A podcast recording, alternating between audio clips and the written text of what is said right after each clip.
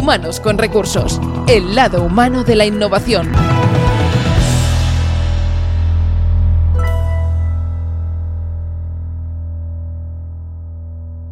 Bienvenidos a Humanos con Recursos en un nuevo episodio especial en el que, pues como bien sabéis, estamos tratando de charlar con profesionales innovadores en sus campos que, pues de alguna manera nos den consejos para ver un poco hacia dónde va todo esto, esta pues crisis del coronavirus, eh, llamada, pues yo creo que también crisis, yo creo que también eh, momento de muchas oportunidades, eh, momento también de adaptarse a nuevos métodos de trabajo, que es precisamente el tema que hoy trataremos. Pero Rosales, ¿qué tal? Encantado de estar aquí de nuevo en este espacio que creamos para poder hablar con otras personas. Así que encantado de poder reconectar de nuevo contigo y con nuestra invitada. Fantástico, desde luego, sí, porque eh, hace pues nada, muy, muy poquito teníamos la ocasión de hablar pues con Cristian Oliver, con el, profesor rebelde, con el profesor eh, innovador, en el que precisamente tratamos pues cómo todo esto está afectando al mundo de la educación y hacia dónde evolucionará. Hoy hablamos pues de conceptos obviamente de gestión de equipo, de gestión de esta situación por parte de los equipos de, recursos humanos y también un poco pues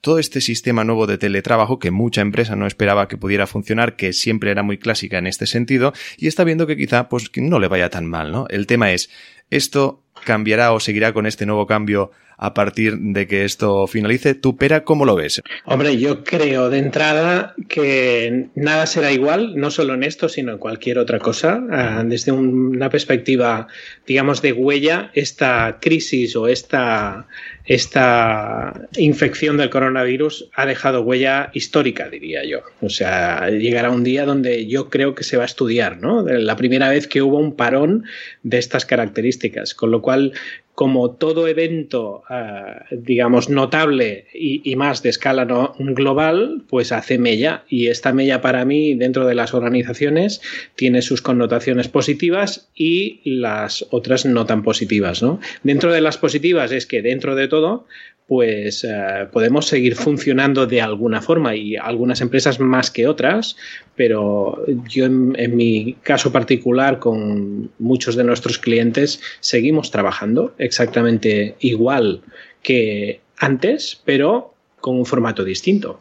Entonces, eh, muchas veces te planteas, ¿realmente esto era necesario verse tan, tan tan a menudo y desplazar a la gente en muchas ocasiones pues que vienen de, lugares distintos, ¿no? De, distintas ciudades, distintos incluso países y vienen a un workshop, por ejemplo, o vamos nosotros a un workshop, ¿realmente eso es absolutamente necesario o no?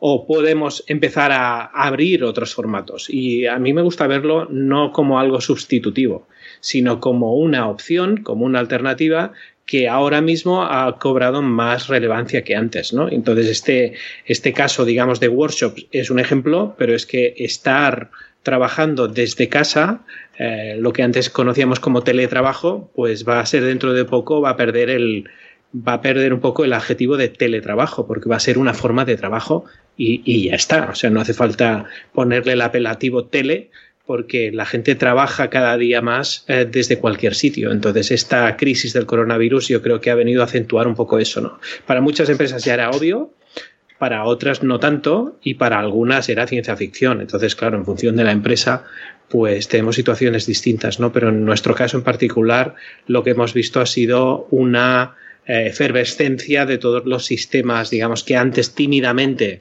se estaban poniendo en práctica y que ahora, como no queda más remedio para algunas y para otros, porque es la perfecta oportunidad, pues están empezando a poner las pilas en este aspecto, ¿no? Desde luego, vamos a saber si nuestra invitada de hoy pues tiene la, misma opinión. Celia Gil, consultora y conferenciante de, de, empleo, recursos humanos, LinkedIn y marca personal. ¿Qué tal, Celia? Hola, muy buenos días. ¿Qué tal? ¿Cómo estás? Un placer, un placer estar con vosotros y esta oportunidad que estás generando, estáis generando. Desde luego. Nos encanta que, nos acompañes hoy porque somos conscientes de, tu experiencia, de tu trayectoria precisamente en la que creo que hoy nos puedes dar pues muy buenos tips, incluso pues a, todos aquellos que, trabajan con, capital humano, con recursos humanos y que estoy seguro que ya están con libreta en mano o es igual, o con el ordenador también, ¿eh? que hay gente muy old school, pero oye, el boli yo creo que se siguen inventando por algún motivo, ¿no? en todo caso, eh, Celia, ¿qué te parece la, opinión que nos daba Pera sobre, sobre esta situación y sobre, obviamente, estos nuevos métodos de trabajo que se están, que están saliendo a la luz y que se están convirtiendo, pues eso, en nuevas opciones? Sí, en general lo veo como él. A ver, nuestro país es un país bastante de servicios, ¿vale? Y de pymes, de pequeñas y medianas empresas. Entonces, era una asignatura pendiente el teletrabajo. Quizás en generaciones más, más jóvenes, ¿no? Como millennials y generación Z, sí ya lo estaban utilizando más, pero repito, la pyme tradicional eh, y el empleado más senior no, no lo tenía muy, muy, no lo utilizaba mucho. Yo creo que Primero porque tiene una connotación así social un poco negativa, ¿no? De que es como es vago, ¿no? Eh, tiene que estar trabajando desde casa. Y luego porque somos una, una, empresa, un país con unas empresas muy presencialistas. Nos ha gustado mucho siempre estar allí calentando ya muchas horas, más que el resto de los países europeos. Y claro, no ver el trabajador allí es como perder control sobre él. Entonces, los datos del INE, por ejemplo, nos decían que en España solo hay un 7% de personas que hasta ahora estaban teletrabajando de los ocupados, ¿de acuerdo? Que realmente acababa siendo un 5 y según los datos europeos solo un 3. Claro, si solo comparamos con países como Finlandia o los Países Bajos que tienen un 15% de teletrabajo antes de esto del coronavirus, pues claro, nos queda mucho espacio por recorrer. Creo que sí, que ahora va a ser un antes y un después, que buena parte de los, de los que estamos aprendiendo a marchas forzadas eh, herramientas como Microsoft Teams o Zoom, etcétera, ¿no? Eh, lo vamos a seguir utilizando porque estamos viendo eso, que es práctico, que es útil, que se puede también trabajar y que todas estas eh, mala prensa que tenía en parte era injustificada. Claro, además eh, ya, ibas a decir, espera, que no te quería cortar.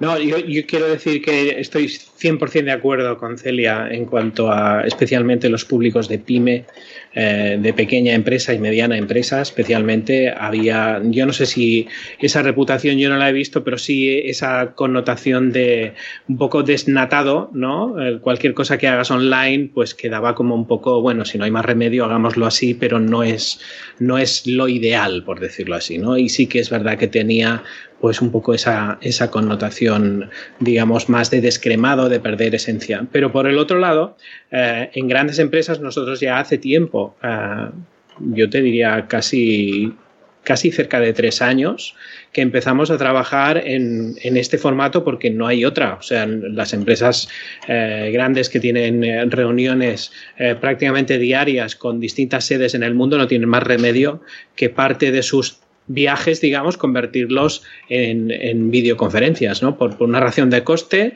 y por una razón también práctica, porque hay temas que se pueden comentar perfectamente a nivel, a nivel online y en otras porque es que no hay más remedio, o sea, es que no, no puedes trasladar a tanta gente. Ah, hemos hecho conexiones, por ejemplo, con 30 personas y cada una pues era de, países distintos, con lo cual, pues claro, era enviable, digamos, en coste y en tiempo en poder hacer una reunión que sale de otra y que a la semana siguiente pues hacemos una conexión, ¿no? Entonces, en ese caso no había esa connotación que comenta Celia y lo que sí que había es que era, bueno, una cuestión práctica y barata. Ahora lo que nos hemos dado cuenta, eh, incluso por, ellos mismos, ¿eh? por los clientes, es que aparte de ser práctica y barata, es muy efectiva en según qué cosas. Es decir, tiene algunas ventajas que no tiene eh, el formato presencial y, viceversa. Con lo cual, en función de lo que quieras conseguir, por ejemplo, ser muy ejecutivo, ir muy operativo y que quede muy claro lo que tiene que hacer todo el mundo y si todo el mundo lo entiende, etcétera, etcétera. O sea, estas reuniones, digamos, un poco para Mm, llevar el proyecto hacia adelante, reuniones de seguimiento, son ideales porque es que además quedan grabadas, con lo cual nadie levanta acta porque es que queda grabada, se comparte en el Teams, etcétera, y es, es una maravilla. Entonces la gente, eh, desde hace tiempo, desde nuestro punto de vista, que trabaja en grandes empresas, ya, ya ha empezado, digamos, a apreciar ese, esa manera de trabajar, ¿no? De, yo no diría de teletrabajo, sino diría de comunicación global a través del vídeo. Eh, porque esto en teléfono no es lo mismo, no es lo mismo tener una party line, digamos, telefónica que tener una videoconferencia con personas a las que estás viendo la cara, a las que estás incluso haciendo bromas, comentando e incluso preguntando por la cara que pone, por decirlo así, ¿no? Que esto en teléfono pues antes no se podía hacer. Con lo cual yo creo que es, es algo que estamos descubriendo, pero yo creo desde mi perspectiva que las empresas grandes ya hace tiempo que están usando estas, estas formas de trabajar con éxito. Y ahora lo que va a pasar desde mi punto de vista es que las empresas no tan grandes van a apreciar eso especialmente cuando no estén obligadas a hacerlo yo creo que echarán de menos lo de y recordáis cuando, cuando tuvimos lo del coronavirus que hacíamos reuniones y se movía también la pelota, ¿por qué no lo hacemos así? Yo creo que van a haber comentarios de este tipo. Va a ser curioso cuando sintamos nostalgia de estos días, ¿eh? También que, habrá que decirlo esto también, ¿eh? Sí, porque yo creo, honestamente, mira, esta mañana hacíamos una reunión de equipo precisamente deliciosa, por cierto, ¿no? Con el equipo de Inusual y, y honestamente decíamos, es que además las grabamos, ¿no? O sea, estamos subiendo cada uno de los vídeos que estamos haciendo con las conexiones, ¿no? Y aprovechamos para que sean sesiones de coaching nuestras propias, ¿no? Con lo cual, claro, se comparte mucha cosa y se comparten cosas que no son, es la otra cara, ¿no? La, la cara más de crea un espacio como de intimidad donde todo el mundo está centrado en lo que está diciendo el otro, hay una escucha más activa y realmente eso al final, al quedar grabado, es como un evento eh, y, decíamos, oye, es que vamos a echar de menos esta parte, digamos, ¿no? Nos vamos a, vamos a decir algún día, oye, ¿recordáis nuestras reuniones de equipo a través, a través de Zoom? O sea, es que es, estoy seguro que vamos a recordar algunos de los buenos momentos por eso, ¿no? Eh, esto es por ver la parte positiva, ¿no? Porque la realidad no la podemos cambiar, lo que sí que podemos cambiar es nuestra percepción de ella, ¿no? Está claro, y nuestra adaptación también. Eh, en este caso, Celia, como decíamos, al final todo se basa en, en algo tan, tan sencillo, también tan difícil de conseguir como fácil de perder, como es la confianza, ¿no? Al final, eh, muchas de estas compañías que no confían en el teletrabajo, en el llamado teletrabajo, están viendo ahora de forma eh, básicamente por imperativo legal, que eh, como sus trabajadores tienen que llevar a cabo este, esta opción. Ah, y verán que precisamente se están, se están, ah, están viendo que realmente deberían haber confiado antes en, en, en, sus equipos y permitirles también esta opción que para muchos ellos les sirve también pues para, para conciliar, ¿no? Que esto es algo que también eh, pues creo que, que, es lógico que, que, todas las empresas deberían respetar. Tú en tus casos, eh, en tu experiencia y también con la gente y las compañías con las que has trabajado, ¿te has encontrado en situaciones con esta falta de confianza? Sí, sí, es lo que comentaba, que no es desconocida una tecnología que para grandes empresas sí, pero para medianas y pequeñas, y aquí es el 98%, no lo olvidemos, del tejido industrial español, del país de, nuestro país, pues eh, no, no estaba muy utilizado.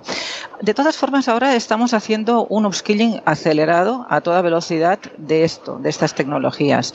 Y no, yo no le llamaría bien bien teletrabajo, porque estar con igual algún empleado que tiene dos críos pequeños o alguien que tiene la eh, no sé, la, abuela en casa que, es dependiente, etcétera, no es bien bien tampoco lo que se entiende por teletrabajo. Si a pesar de eso y de la presión social de que igual algún amigo tuyo o algún abuelo ha podido pasar algún, lo tienes ingresado, etcétera, consigue ser productivo, vamos, eh, tiene mucho mérito, mucho mérito. Y creo que las cifras, eh, si esto dura tiempo, irán viendo que, que semana a semana los empleados van ganando en confianza, en productividad, en, en también en saber cómo cómo los departamentos de recursos humanos tienen que ayudar a hacer eh, este trabajo en remoto, ¿no? Cómo estos líderes también deben aprender a liderar a sus, a sus empleados y a, gestionar sus agendas y, evaluar sus proyectos eh, desde el remoto, con esta nueva tecnología por en medio. Ya te digo, creo que va a ser un antes y un después que, y que buena parte va a ir quedando porque, porque, porque se habrá visto que a pesar de todas estas circunstancias psicológicas, adversas, etcétera, etcétera, etcétera, pues se puede, se puede trabajar.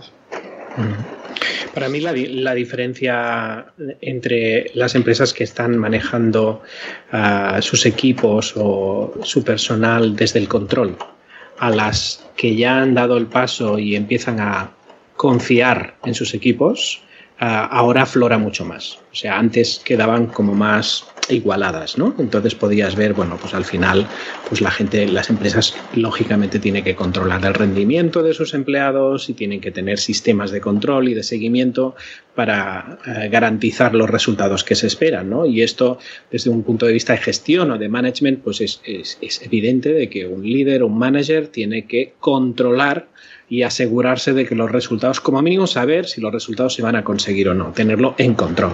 Esto de tenerlo en control para mí ah, se ha llevado hasta el extremo, hasta el punto en que hay empresas donde si no ven que la persona, como decía Celia, ¿no? que la persona está allí delante y que está ocupando la silla durante un número de horas, es más, se queda un poquito más y hace un poco el gesto de, extender su jornada un poco como para demostrar de que realmente le importa y que no se le cae el boli a la hora, pues esto es un tema cultural donde igual la persona, ah, ah, por mucho que se fuera antes, no iba a hacer más trabajo, es decir, ocupamos ocupamos y autoocupamos el puesto de trabajo en muchas ocasiones porque nos vemos obligados, de alguna manera, a demostrar ante el control de que estamos ahí y que eh, ponemos incluso cara de velocidad, ¿no? Donde hay gente que pone ahí, pero su mente está en otro sitio en algunas ocasiones. ¿Por qué? Porque si estamos basados en el control, lo que tenemos es clandestinidad, básicamente. Entonces, si tenemos la mala suerte o la desgracia de tener personas que no están comprometidas con su trabajo, donde hay una gran proporción, no solo a nivel mundial, sino en determinados sectores, pues son archiconocidos por tener muy bajo compromiso, muy poca implicación de, las personas con el trabajo que están realizando, pues claro, esa persona mentalmente y emocionalmente está totalmente desconectada de su trabajo.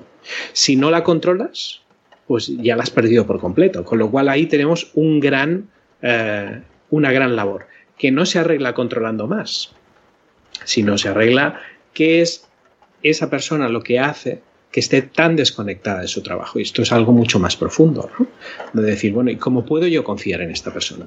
La única manera es que esta persona sea capaz de ganarse esa confianza. Y ganarse esa confianza es demostrar a la empresa en que no hace falta que le controlen, sino que hace su trabajo porque quiere hacerlo bien. ¿no? Y ahí es donde nos encontramos en distintos registros de empresas donde la empresa típica, digamos, que necesita controlar a su personal, porque si no le controla el personal se relaja y no produce o no genera los resultados conseguidos y, está casi, digamos, a golpe de, a golpe de control, a, a otras que los resultados de entrada eh, se consiguen, pero como consecuencia de que todo el mundo está enchufado y que todo el mundo está intentando conseguir esos resultados porque forma parte de su reto profesional también. O sea, la gente no trabaja en las empresas, digamos, desde mi punto de vista, que consiguen los resultados sobrados, no es porque la gente trabaja porque le controlan, sino porque la gente consigue eh, alinear lo que quiere hacer y hacer su trabajo bien hecho y lo hace porque quiere hacerlo bien no porque está el jefe mirando o porque tengo que estar una serie de horas aquí. ¿no? Entonces ahí ese paradigma del, de pasar del control a la confianza, que, que, se habla muchas veces, pues ahora es como muy práctico. ¿no? Si realmente tú confías en, tu, en tus empleados, tú confías en tu equipo humano, eh, tienes que realmente demostrarlo. Y además, para el equipo humano, yo creo que también es una gran oportunidad para decir, pues mira, antes no me habías dado la oportunidad de, que, de demostrarte que puedes confiar en mí, pero ahora sí. Entonces, ahora que yo podría estar tocándome la nariz eh, durante varias horas, pues yo ahora lo que estoy haciendo es llegar a los resultados sin que tú sepas qué horas he dedicado a esto. Entonces, esto es una gran oportunidad en los dos casos. Mirar los resultados, a ver si la gente, a pesar de que no le controlen, ha hecho su trabajo bien, al margen de otras variables, y por el otro lado, el personal, mirar realmente que puede eh, demostrar a la dirección en que no necesita ningún mecanismo de control porque ya hace su trabajo sin que nadie esté detrás eh, de la oreja, digamos, eh, diciéndole, oye, ¿cómo lo llevas? ¿Cómo lo llevas? ¿Cómo lo llevas? ¿no?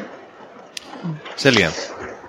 Sí, no, yo, yo creo que, que el, trabajo este más, más de control que, que se venía haciendo hasta ahora eh, también va cambiando. No sé si os fijáis, pero cada vez vamos a más lo que se llama el trabajo por proyectos, ¿vale? Entonces son los proyectos en sí, eh, no las horas, ¿vale? Sino los proyectos, lo, que lo va diciendo si, si, si, estamos consiguiendo objetivos o no.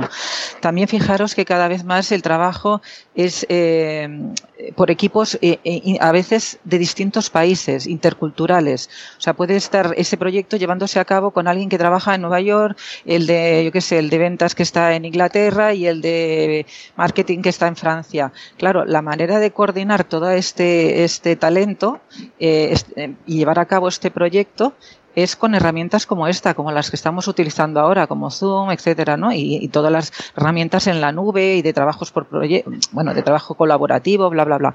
Entonces, eh, creo que la situación actual lo que ha forzado es a que baje a un tipo de empresa que le daba miedo entrar ahí, hacer este salto de esta transformación digital en la que estamos inmersos, porque estamos, no lo olvidemos, en la cuarta revolución industrial que está cambiando todo a un paso nunca visto. O sea, nunca habíamos eh, visto el cambio tan, tan, tan acelerado. Y, y, y, y, la crisis esta lo que ha hecho todavía es acelerarlo más. ¿Vale? O sea, en, 15 días hemos hecho un máster en todo este tipo de herramientas.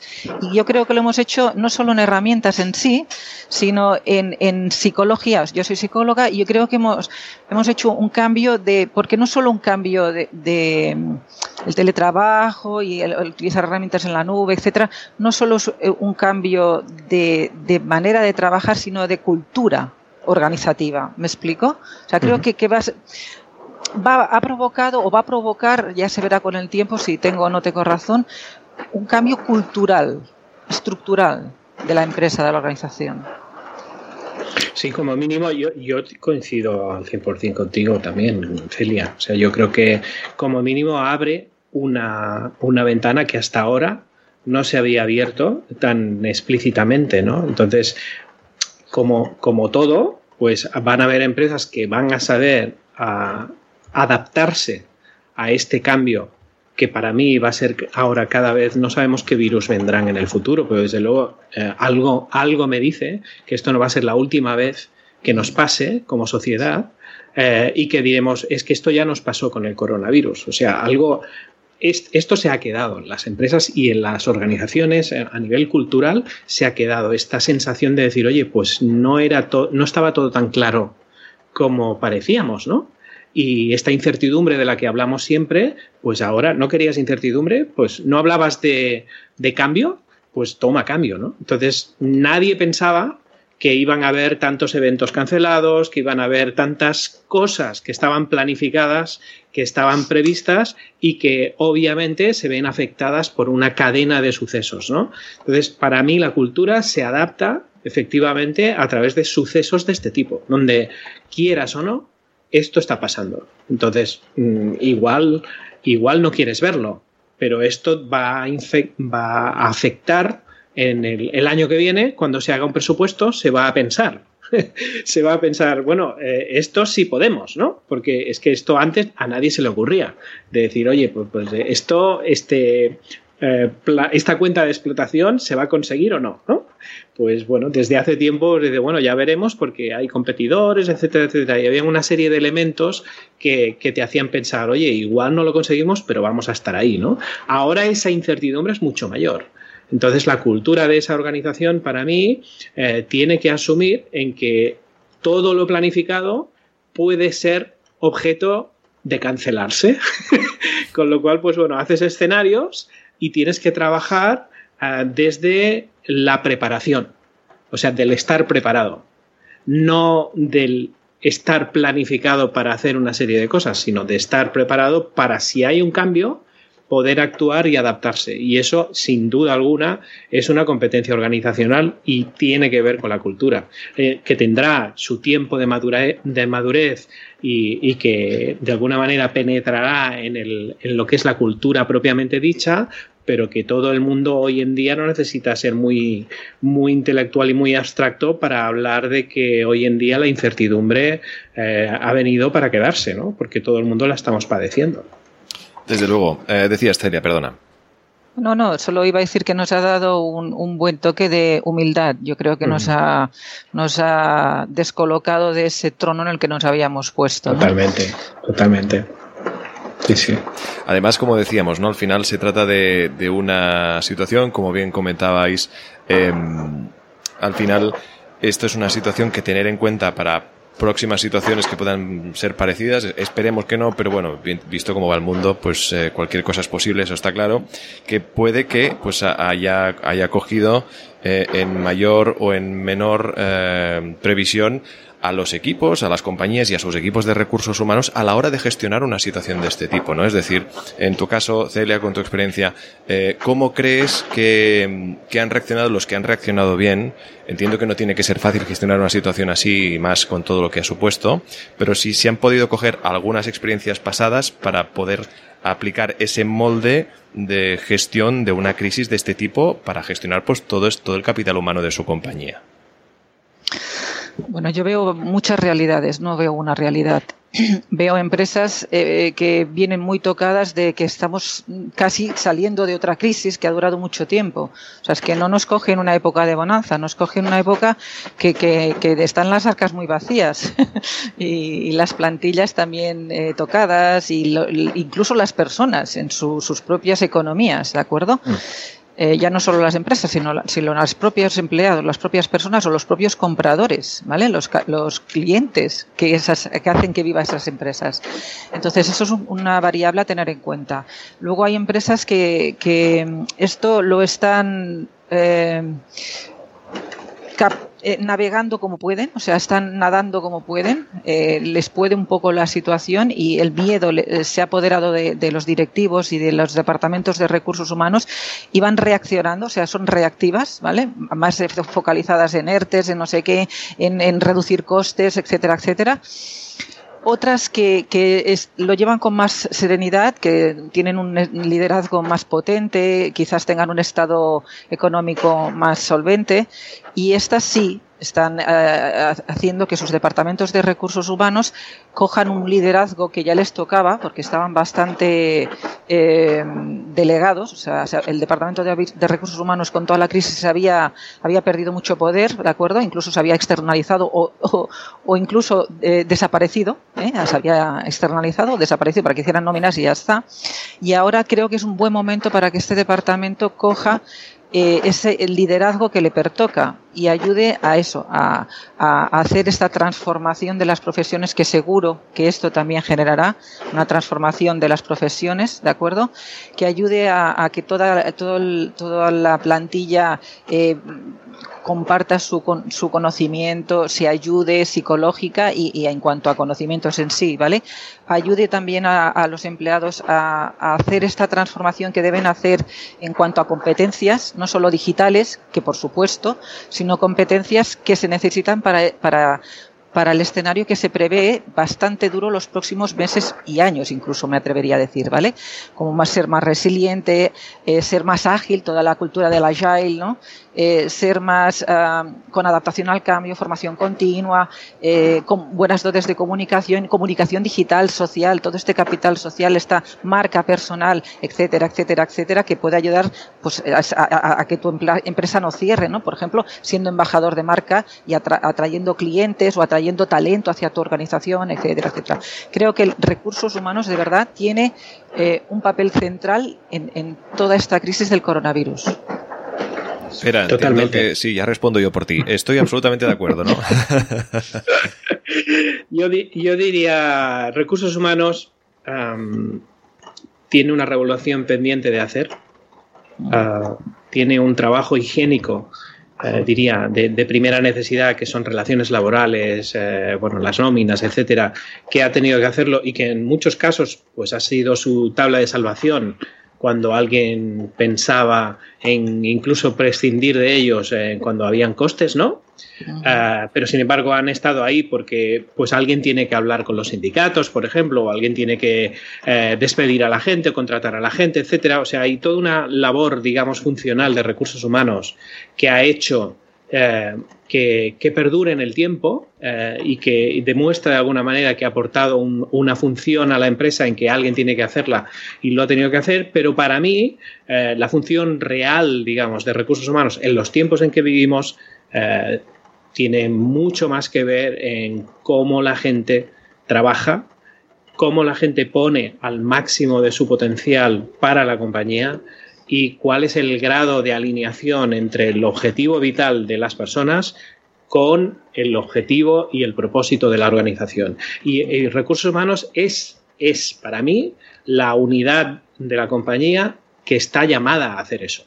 Y había una gran un gran clamor, diría yo, incluso con colegas de recursos humanos de otras empresas que lo hemos comentado, ¿no? Es decir, ya está bien de, de, estar esperando a que pase algo, tenemos que actuar y hay como toda una corriente efervescente del área de recursos humanos, donde aquí, gracias a Dios, pues han pasado algunos, ¿no? Eh, en este programa de Humanos con Recursos, donde hay gente que tiene una visión absolutamente eh, eh, alineada con lo que estamos diciendo ahora mismo, ¿no? Donde el recursos humanos está muy bien que tenga que hacer toda esa serie de cosas, pero donde yo aporto valor a la organización no es aquí, donde yo aporto valor a la organización es que las personas que trabajan en ella estén dando lo mejor de sí. Y para que esto suceda, pues hay toda una serie de elementos que tienen que funcionar y ese es nuestro trabajo. Y tenemos que estar sentados en el comité ejecutivo, no solo porque hay que estar, sino para aportar. Y esto, si empezáramos ahora a repasar cuántas personas uh, responsables o directores de recursos humanos están uh, influyendo en la estrategia de un comité ejecutivo de una compañía mediana, por decirlo así, pues no hay tantos. Y no será por falta de ganas de ellos. Pero esto es una gran oportunidad para mí. Es una gran oportunidad para ti si estás escuchando y estás en el área de recursos humanos, estés de, al frente o no, a, para poder demostrar que desde este área no es solo relaciones laborales y no es solo contratar y despedir a la gente, por simplificarlo mucho, sino que es hacer que esta empresa y este proyecto organizacional eh, lidere su posición gracias a la acción y a la influencia que tú tienes con el, los equipos. ¿no? Está claro, ya no solo se trata de eso, sino de tratar a humanos precisamente con, con recursos. Decías, Celia. Exactamente. No, no, no, estoy totalmente de acuerdo.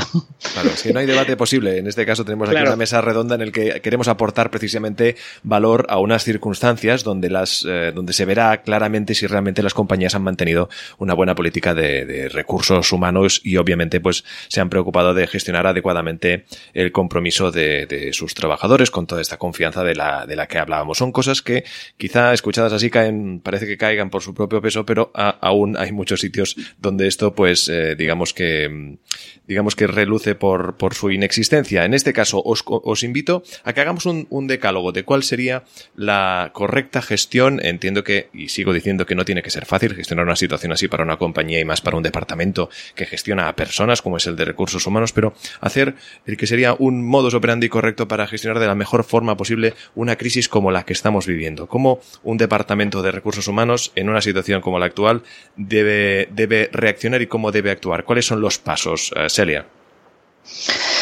Bueno, no sé, a ver, vamos a improvisar. Vamos allá. no, sí. Eh, yo propongo, ¿vale? Por sentido como más que nada. Primero que esté cerca, que esté cerca del empleado porque son momentos de mucha angustia, de qué pasará con mi empleo, qué pasará del ER, con los ERTES, cuánto durarán, me volverán a coger, no, habrá clientes después, desaparecerá esta empresa, etcétera, etcétera. O sea, estamos en momentos de mucha incertidumbre y por lo tanto estar muy cerca humanamente del empleado me parece eh, casi obligado por parte de los directivos y, y, del CEO como, como no. Eso una. Dos, que la comunicación fluya, ¿vale? Que, que estén que, que, se generen espacios eh, pues eh, como este, ¿no? espacios en los que nos podamos ver, que se humanice, aunque estemos cada uno en nuestras casas, ¿no? pero que se humanice. Eh, hay empresas que están haciendo, por ejemplo, el ratito del café lo hacen virtual, así, y todos se ven y charlan y hacen el café eh, con herramientas, pero se ven, ¿me explico? Eh, y claro, eso te acerca a la empresa, a tus compañeros, y, es una manera psicológicamente de acompañar a, ese empleado con toda la angustia e incertidumbre que tiene.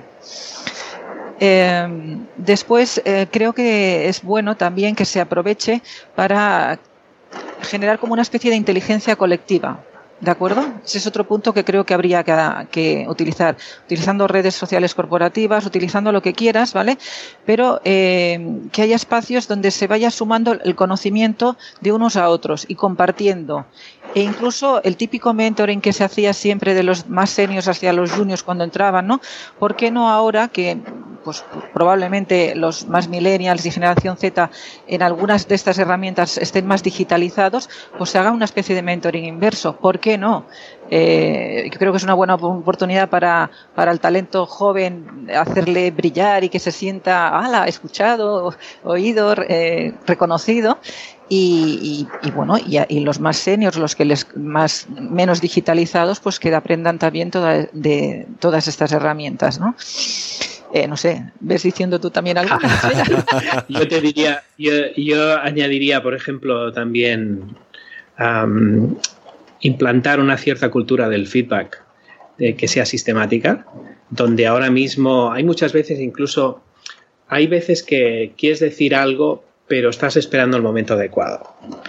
Porque a nivel presencial pues bueno, entre que, bueno, pues ahora se ha levantado, ahora está en otro sitio, ahora están en una reunión y tal y cual, ¿eh? y, hablo de feedback tanto de, líder a colaborador como de colaborador a líder, ¿no? hay veces que tienes una conversación pendiente con la, con la persona, sea en un lado o en el otro, y no se da la situación como para que eso eh, fluya. Sin embargo, en contextos de este tipo, es el formato ideal.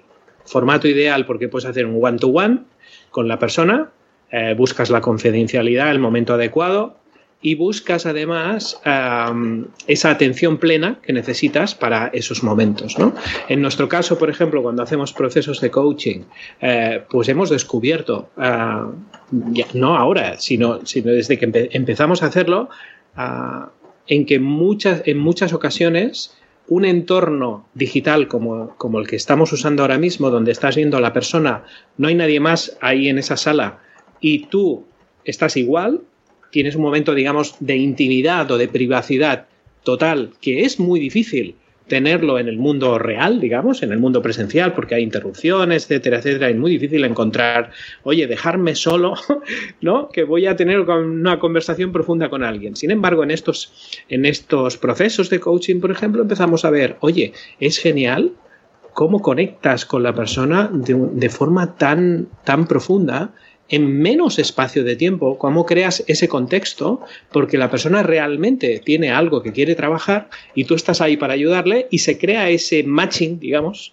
por decirlo así, y yo me llevaría eso a las conversaciones y las relaciones interpersonales. Cuando tienes una conversación pendiente con un compañero, con un jefe o con un colaborador, usa este método o este medio y este contexto en el que estamos así para poder tener esa conversación.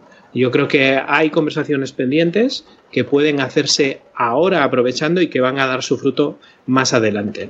Por el otro lado, cómo no, eh, fomentar en qué se te ocurre.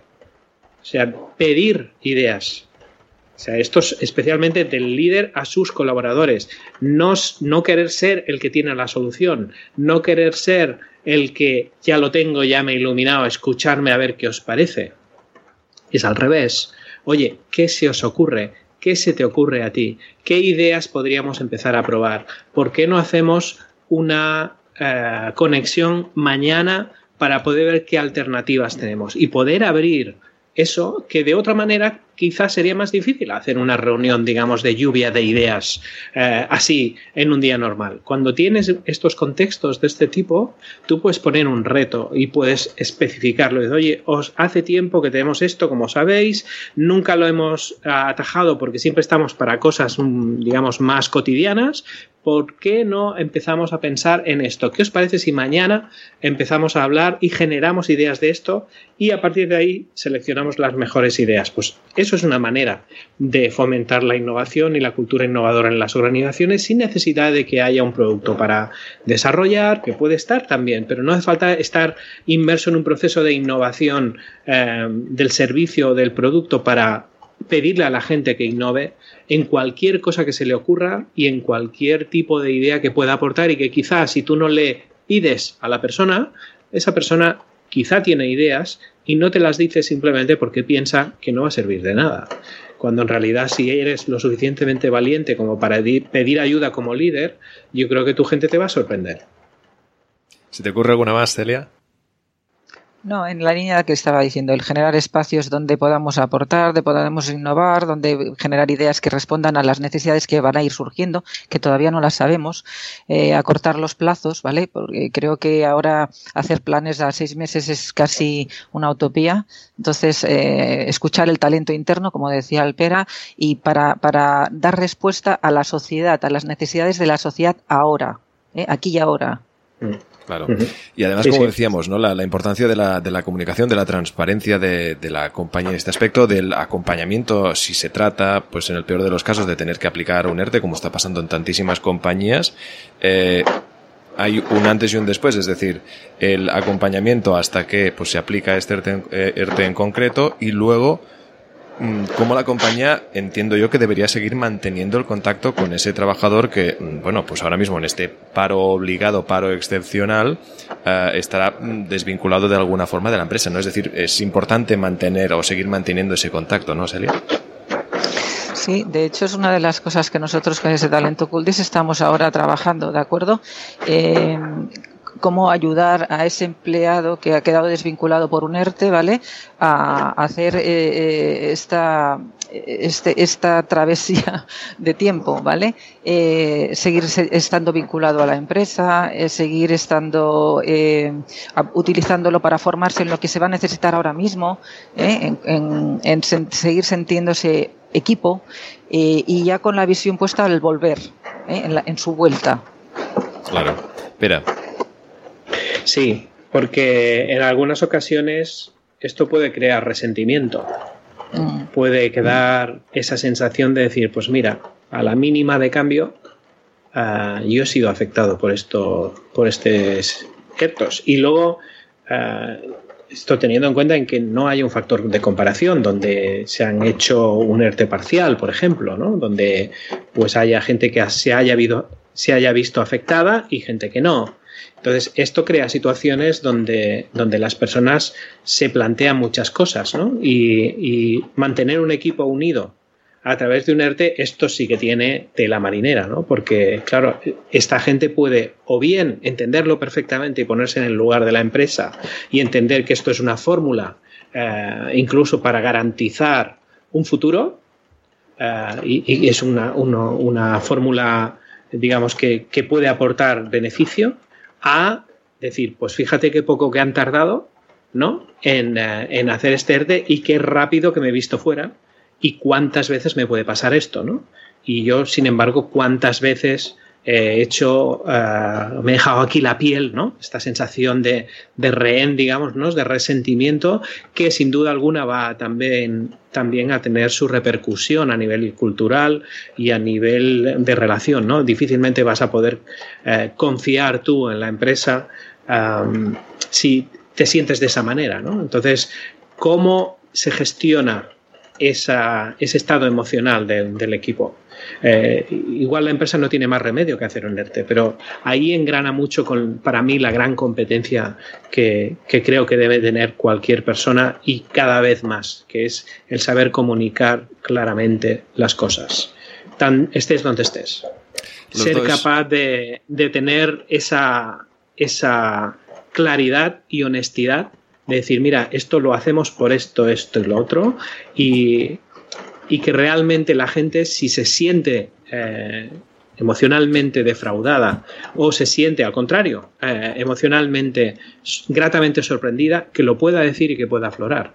Porque eso es lo que va a hacer que genere confianza. Difícilmente si no hay una buena relación de comunicación va a haber confianza en, en, un equipo o en cualquier tipo de organización. Con lo cual al final todo se resume siempre a lo mismo ¿no? cuando hay confianza una organización funciona muchísimo mejor pero esa confianza puede verse truncada por la manera en cómo se explica una fórmula adaptada, aunque no haya más remedio que hacerlo así y que sea la mejor opción. La manera en cómo se explica eso, mira, ahora pongo sin, sin ir más lejos, esta mañana escuchaba como el Fútbol Club Barcelona, pues la gente se, se quejaba precisamente en que nadie discutía en de si tenía que hacerlo o no, pero sí que se discute en cómo se han llevado, cómo las formas se han usado para que la gente al final se acaben enterando de una forma o de la otra, ¿no? Es esa gestión emocional provocada por la comunicación o la descomunicación para mí es crítica. Decía que los dos sois eh, speakers y, y, los dos dais, eh, pues obviamente, formaciones y charlas. Está claro que después de, eh, digamos, eventos históricos como los que estamos viviendo, de alguna forma mmm, van a, a, reforzar vuestro, vuestro mensaje, un poco por lo que estamos aquí tratando, lo que estáis también vosotros expresando, reforzará vuestro mensaje y también de, de alguna, forma, de alguna forma creéis que tendréis que, que adaptarlo, Celia adaptar el mensaje? Pues a, obviamente, a, teniendo en cuenta que una crisis de esta, de esta magnitud, pues obviamente toda esta formación, todas estas charlas, eh, qué debemos hacer y cómo, cómo dar como nuevo ejemplo, ¿no? Este, este tipo de crisis que entiendo que, que en vuestras charlas no, no, se había, no se había adaptado, no se habían dado, aportado soluciones, ¿no? Quizá. Y hay que actualizar ese discurso, quizá.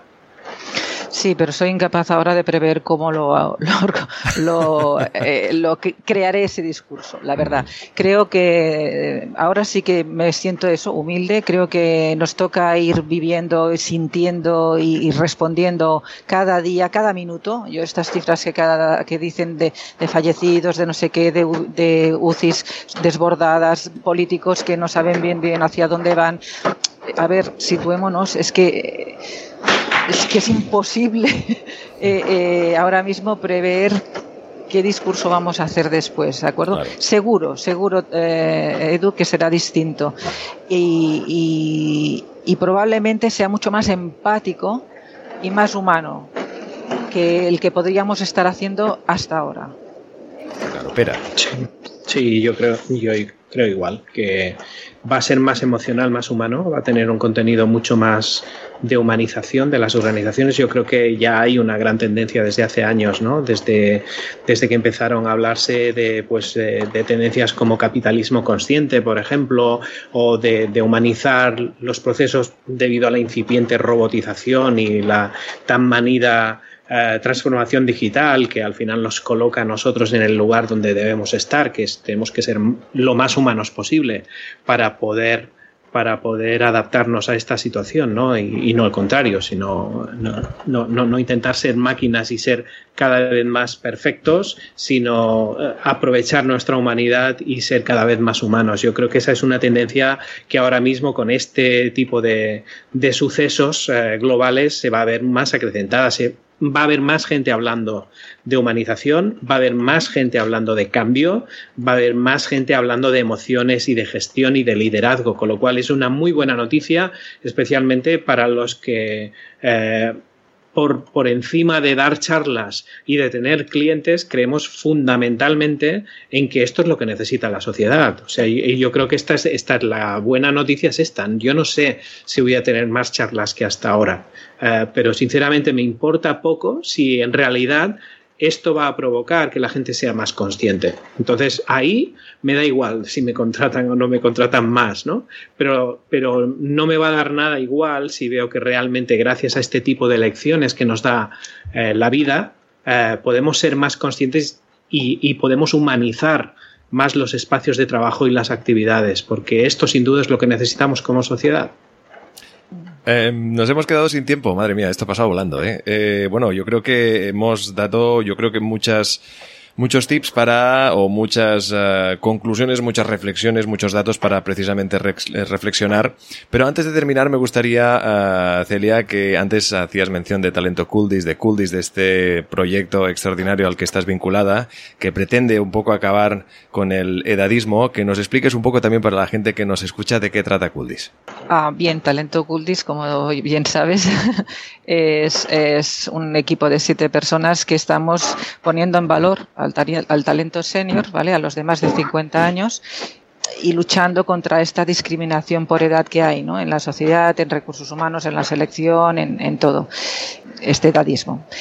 Lo hacemos sobre todo en la empresa, ¿de acuerdo? Enseñando a eso, a, las empresas a no, a no hacer tantos ERES ni, ni, prejubilaciones, sino adaptando ese puesto de trabajo, transformando esa, esa profesión, eh, adaptando el puesto de trabajo, haciendo equipos intergeneracionales, eh, haciendo, si es necesario, un plan de desvinculación programado, planificado, que todo el conocimiento tácito y el conocimiento de su enojo de esa persona, de ese profesional que igual llevaba 30 años, pues pase al que va a ocupar ese puesto dentro de la empresa, ese junior o, lo que sea, pero de una manera eh, sana, programada, planificada, improvisada, me explico, etcétera, etcétera. Sobre todo eso, poner en valor al talento serio.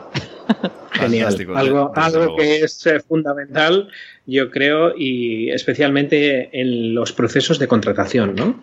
Yo creo que ahí es donde es más flagrante, ¿no? Porque cuando tienes a alguien que tiene muchos años en la empresa, mucha experiencia, pues bueno, al margen de que pueda pasar algo, pues es como más fácil conservar a esa persona, sobre todo por todo el talento y todo el know-how que tiene adquirido, pero es mucho más difícil eh, en que una persona pues, que tenga 50, 55 años pues pueda estar compitiendo perfectamente con una que tiene 30, 35 a igualdad de condiciones, que no tenga esa discriminación por edad, sino que la discriminación sea por otras cosas, que es que se adapte más o menos al trabajo, pero que no sea ni muchísimo menos por su edad, porque si, para, si de algo debería servir, si me apuras, debería ser al revés, debería haber discriminación positiva, donde alguien que es capaz con la mochila de los años estar optando a un puesto de trabajo y estar eh, ofreciendo valor a una organización para el día de hoy, digamos, pues hombre, tener mochila a no tenerla, yo me quedaría con el que tiene mochila. Entonces, eh, ese para mí es el, ese es el gran reto de, que la gente lo pueda poner en valor y que ese valor que lo ponga la gente y que no sea compleje, sino que ponga en valor toda su mochila y todo su talento futuro, eh, se ha reconocido también y ahí sí que hay que hacer mucho y creo que estáis haciendo una gran labor eh, para que la gente se dé cuenta de que alguien con, con más edad, en todo caso, si tendría que hacer alguna diferencia, es sumar, no restar.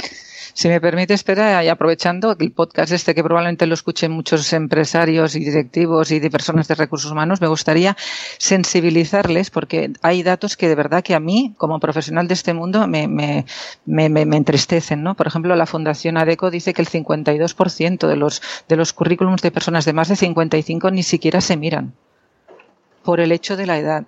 Eso lo estamos haciendo nosotros, profesionales de recursos humanos, de diversas empresas.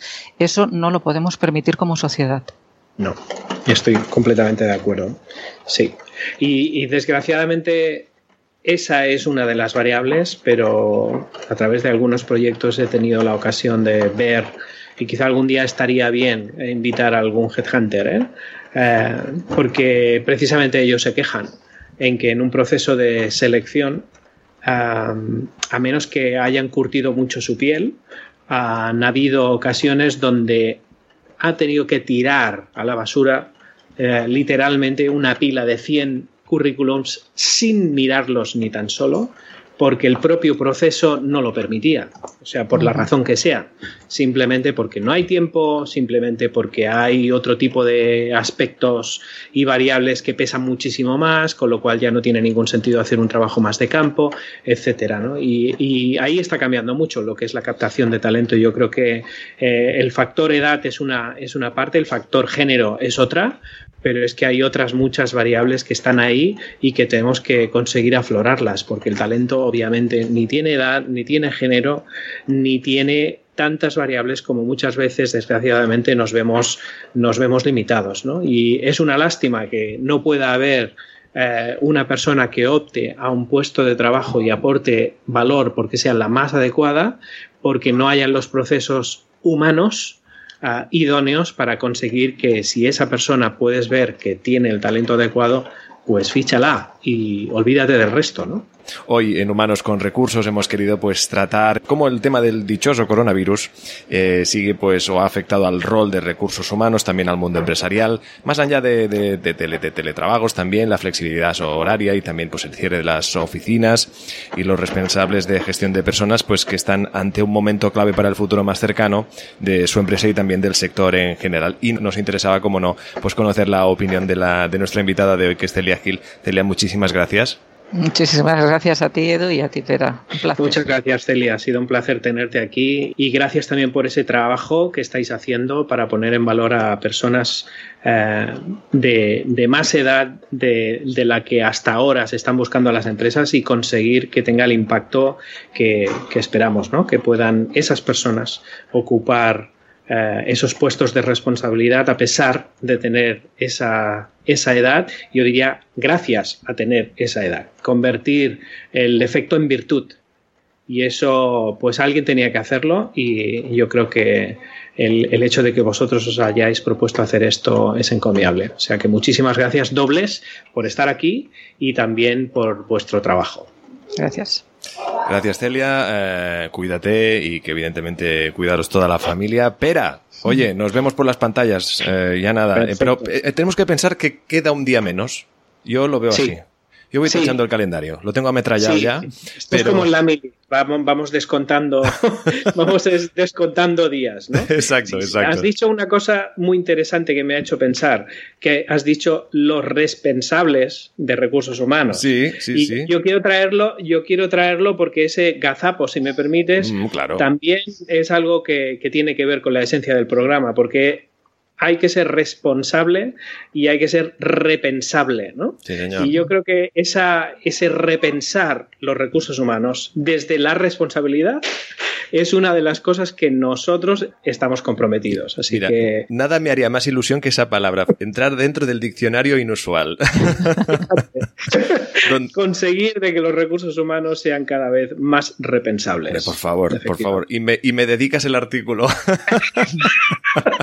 no, te digo que no. Es que ya te digo, es que yo ya te lo digo que crisis para mí es, es, es, oportunidad, es creatividad. Yo estoy ahora con más tiempo que nunca, también con más cosas, pero sí que es verdad que, mira, me salen las cosas ya y hasta sin quererlo. Así que, oye, eh, a, la afición de, de humanos con recursos, eh, ser más repensables, más responsables, más responsables. Gracias a todos, de verdad ha sido un auténtico placer. De nuevo, como siempre, es un también un lujo acabar con, con, con sonrisas, que es bueno sonreír en días como estos.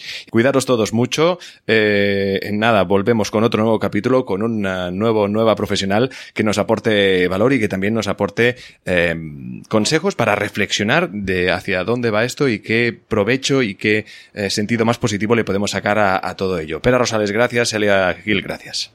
Gracias. Y ya sabéis que eh, nos podéis seguir en eh, redes sociales, obviamente también nos podéis descargar en todas las plataformas de podcast, en Evox, en Spreaker, en Simplecast y también nos escucharéis en Google y Apple Podcast y también en Spotify. Esto es Humanos con Recursos, gracias.